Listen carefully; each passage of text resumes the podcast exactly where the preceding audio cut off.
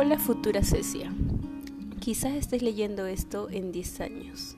Para ese entonces tendrás aproximadamente 27. Wow, es mucho, ¿no? Pero estas son algunas cosas que querías cumplir.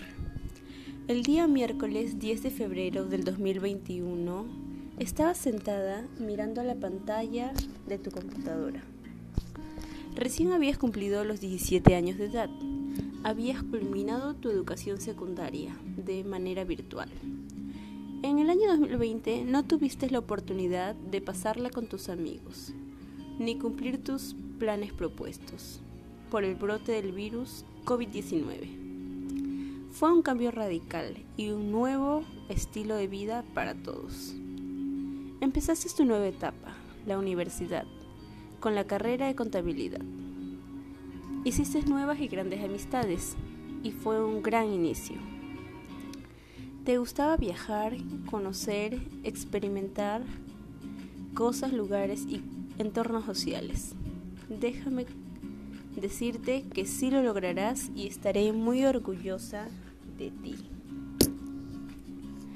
En todos estos años espero que también hayas llegado a controlar tu temperamento ya que en ese entonces la relación que tenías con tus padres y hermanos no era muy buena que digamos.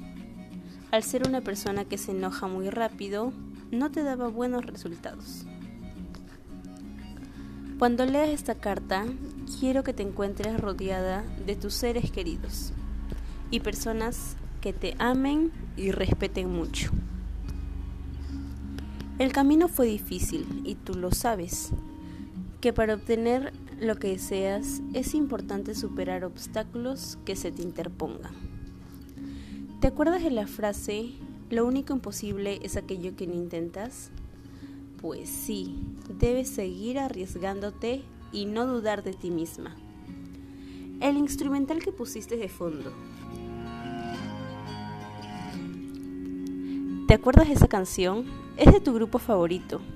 Espero que así como te emocionabas y la cantabas con mucha emoción, que esa sonrisa nunca se borre, que tu casa con un enorme patio que tanto anhelabas le estés disfrutando. Sigue cuidando de tu cuerpo, practica ejercicios y come de forma saludable. Ponte metas a corto y largo plazo. Confía en Dios y sigue un buen camino. Estoy muy orgullosa de ti, nunca es tarde para aprender o empezar algo nuevo. Cuídate mucho y sigue viviendo tu vida al máximo. Adiós.